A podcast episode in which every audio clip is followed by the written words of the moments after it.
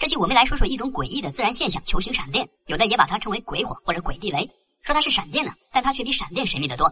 起码我们对闪电的产生机制有所明了，但球形闪电直到目前我们还无法知道它的产生机制，只知道它大多数产生于雷雨天，但有时晴空万里也会出现。它的行踪多变，难以预料。可关于它的诡异特征，却已经被记载了几个世纪的文献资料之中。那球形闪电到多神奇呢？我们先来看几个目击者的描述。一九六九年出版的《自然》杂志上有这么一篇记载球形闪电的文章，作者是詹尼斯·罗森。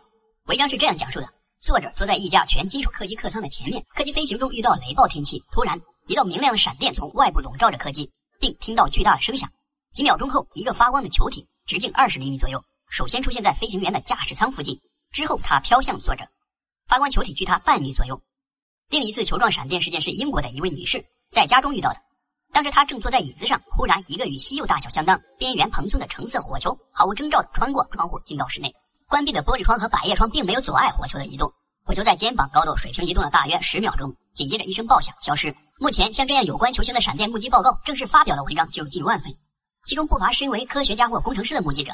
科学家从这大量的目击报告统计出了球形闪电的主要特征，它跟普通闪电有着密切联系，可以维持类似火球那样的球形状态。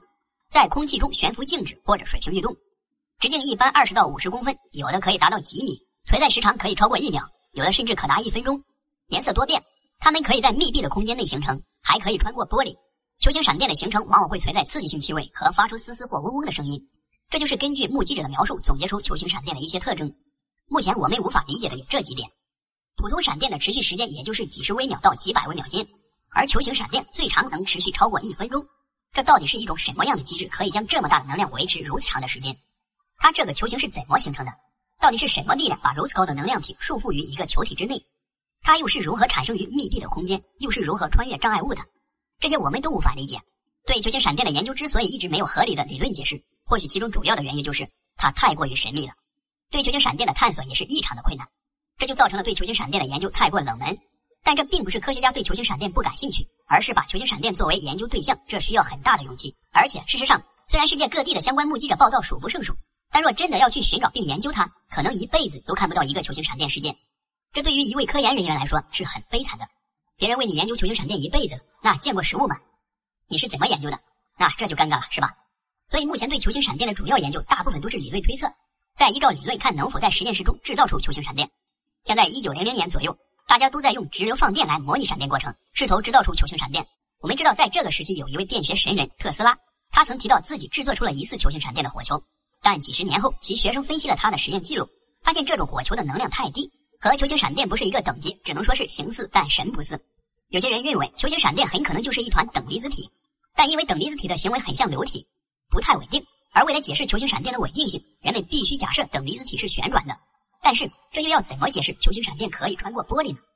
还有的研究人员为了解释这样诡异的球形闪电，更是用到了更加诡异的理论，像小型的原初黑洞啊、磁单极子、暗物质解释了，五花八门的都有。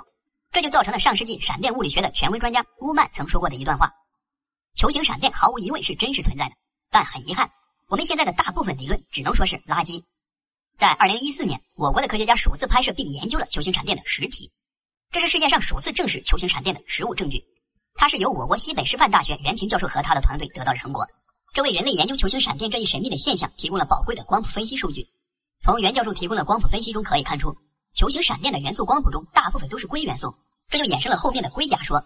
但也很遗憾，硅甲说也不能完全解释球形闪电的神秘现象，空中漂浮以及穿越物体。虽然现在种种理论都被淘汰，但对于球形闪电的研究却一直没有停歇，因为我们想要用科学的视角去解释这样诡异的现象，想要理解它。现在要数比较成功的理论解释，应该就是我国科学家提出的一种基于等离子体微波空泡机理的球形闪电理论模型。